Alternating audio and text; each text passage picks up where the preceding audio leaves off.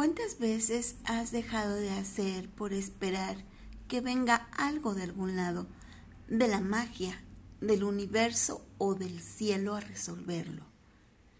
En este podcast encontrarás hoy claves para derrumbar la creencia de que esperar lo mejor desde el sofá de tu casa no es la mejor forma de lograr. Los resultados que deseas se deben de poner en acción para hacer que sucedan. Por ello he titulado este capítulo Esperanza versus realidad o el mito de la esperanza y su utilidad para resolver. Quédate conmigo hasta el final.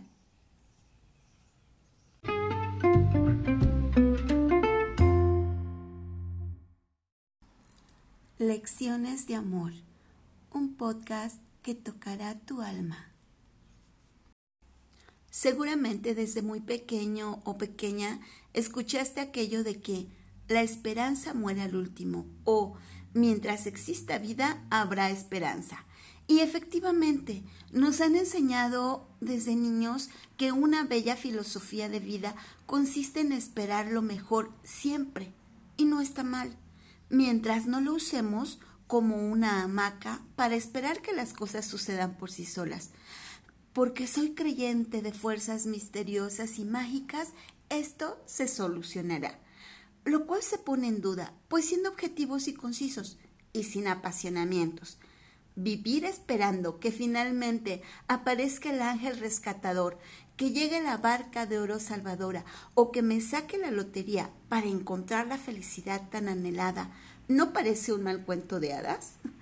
En la actualidad, en donde vemos un panorama difícil a nivel mundial y nacional, este confinamiento por COVID que nos ha tocado vivir requiere actores activos, responsables desde su propia persona y familia.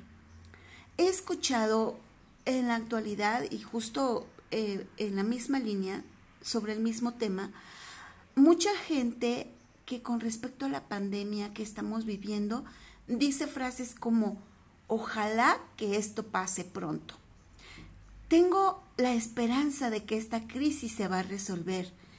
Yo solo espero y pido a Dios que nos proteja. O estoy bien, no pasa nada. Tengo la esperanza que un milagro ocurrirá y que vamos a estar bien.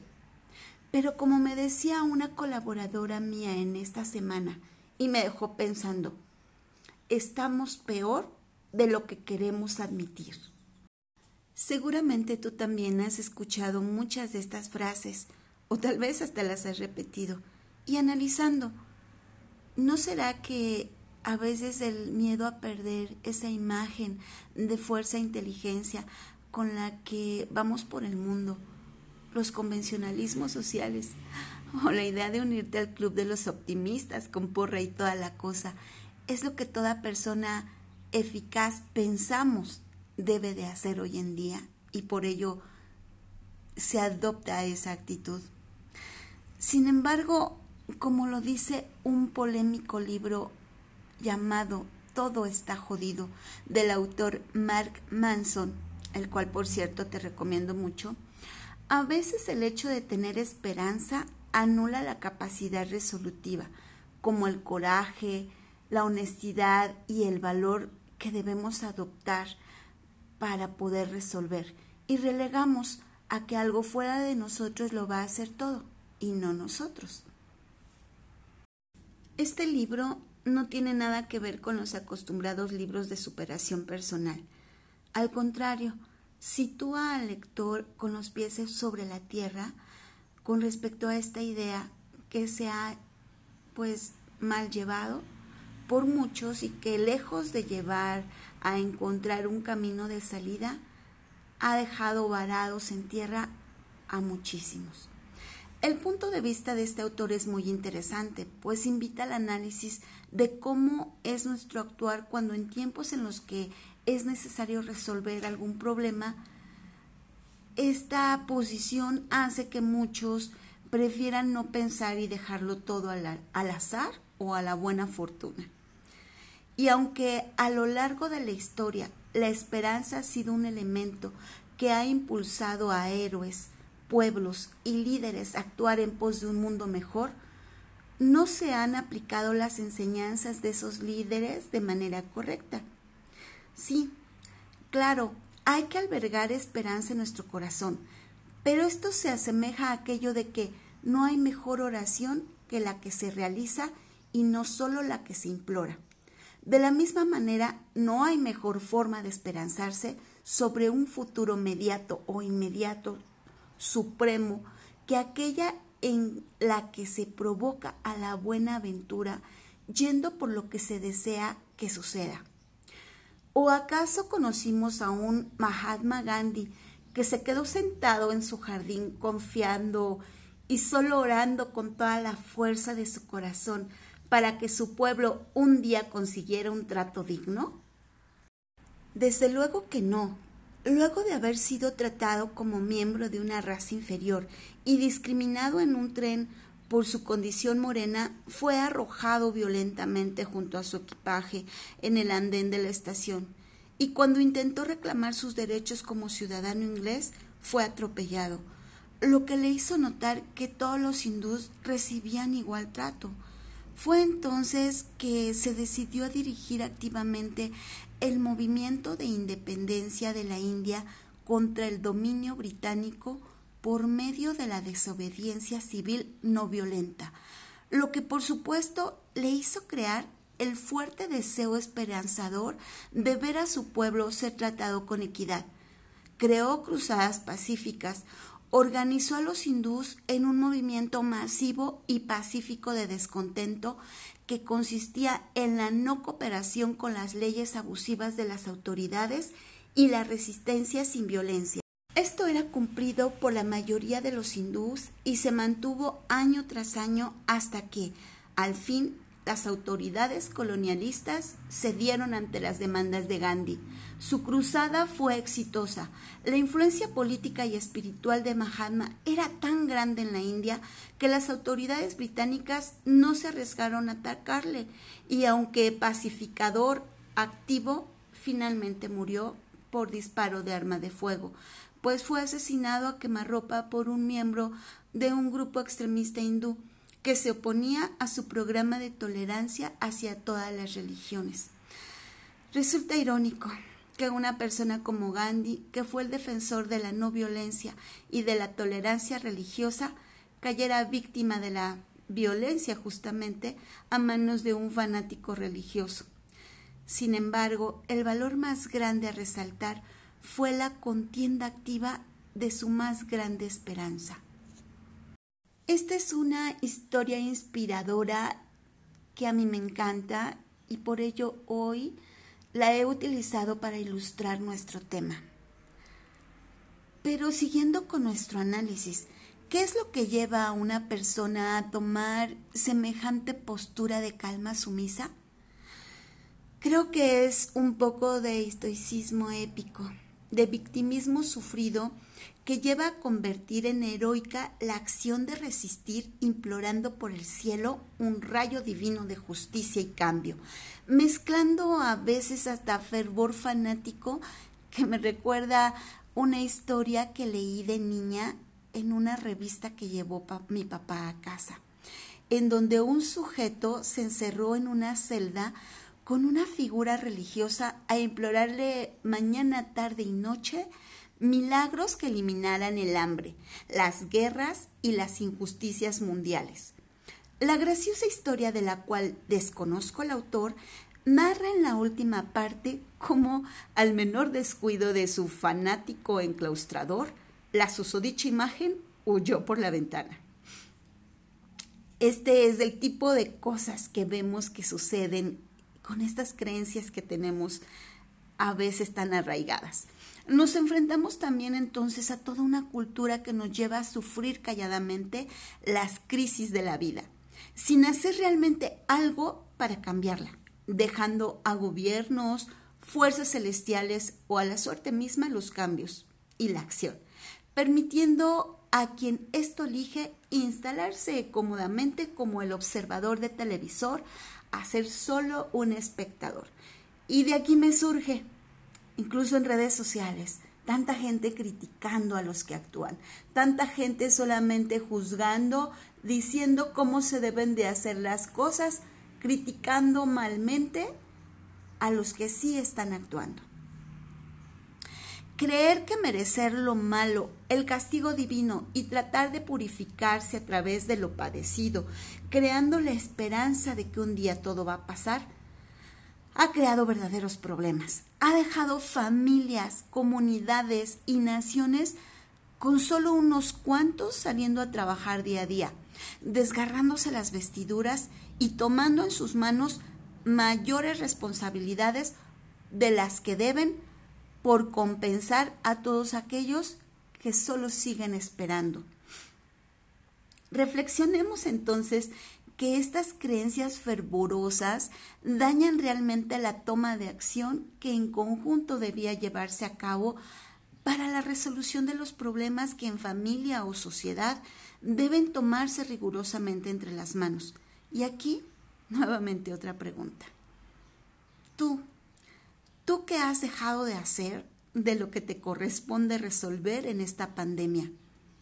¿Qué has dejado a la magia, a la esperanza de que algo va a cambiar, de que algo seguramente bajará del cielo para solucionar?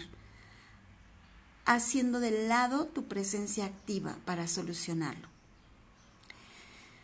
Abrazar el amor fati, como el que describe Nietzsche, es amar al destino, incluido el sufrimiento y la pérdida como algo necesario y hasta hay quienes esto es un motivo para ellos de felicidad.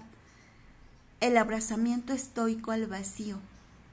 Una persona esperanzada, realmente si nos ponemos a pensar, es una persona inconforme, que vive esperando el cambio, que no lo provoca, que lo critica y que vive quejándose, como lo dice el autor ya citado Mark Manson, todo cuando esto sucede está jodido por la esperanza.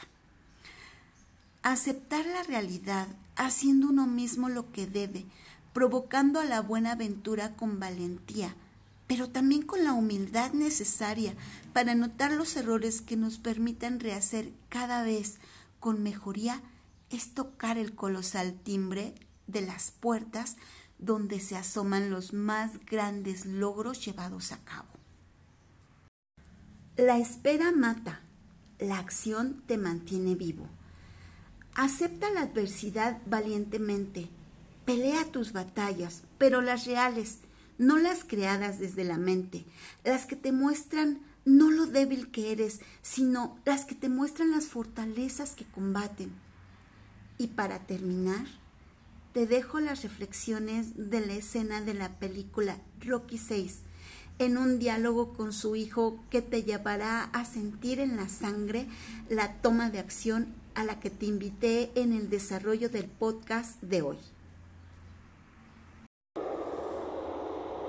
No te lo vas a creer, pero cabías en la palma de mi mano. Te levantaba y le decía a tu madre, este va a ser el mejor chico del mundo. Este chico va a ser mejor de lo que nadie se imagina. Y fuiste creciendo cada vez más estupendo. Era fantástico poder observarte, un privilegio. Y cuando te llegó el momento de hacerte un hombre y afrontar el mundo, lo hiciste.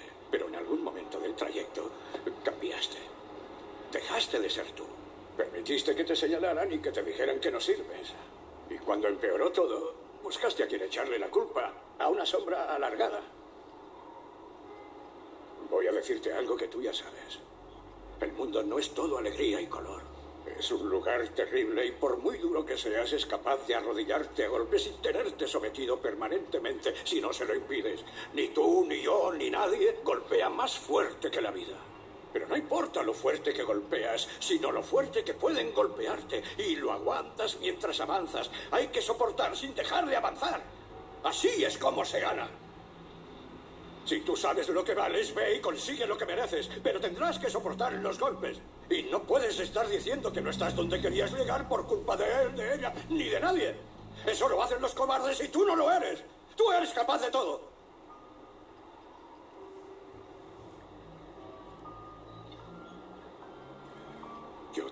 cualquier situación.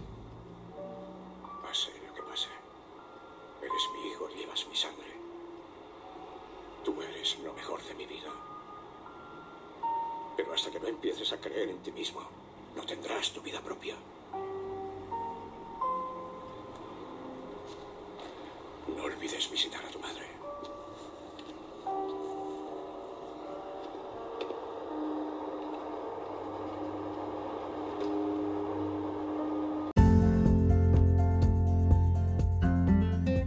Espero que te haya gustado mucho el capítulo del día de hoy. Yo lo hago con mucho gusto, con toda la inspiración para brindarte contenido de valor y que puedas reflexionar sobre cada uno de estos temas y sobre todo motivarte a llevar a cabo alguno de los puntos que te comparto.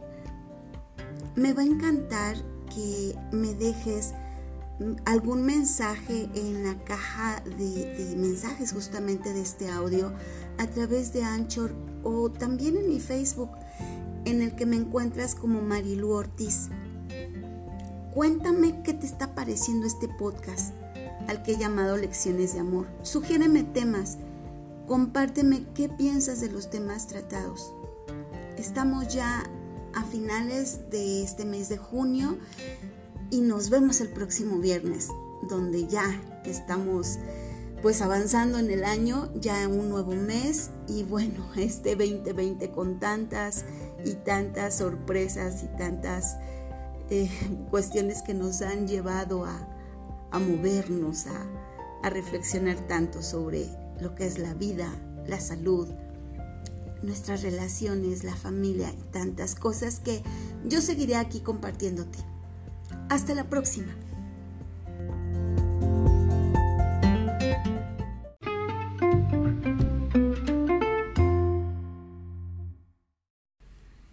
Te gustó este podcast, compártelo y recomiéndalo.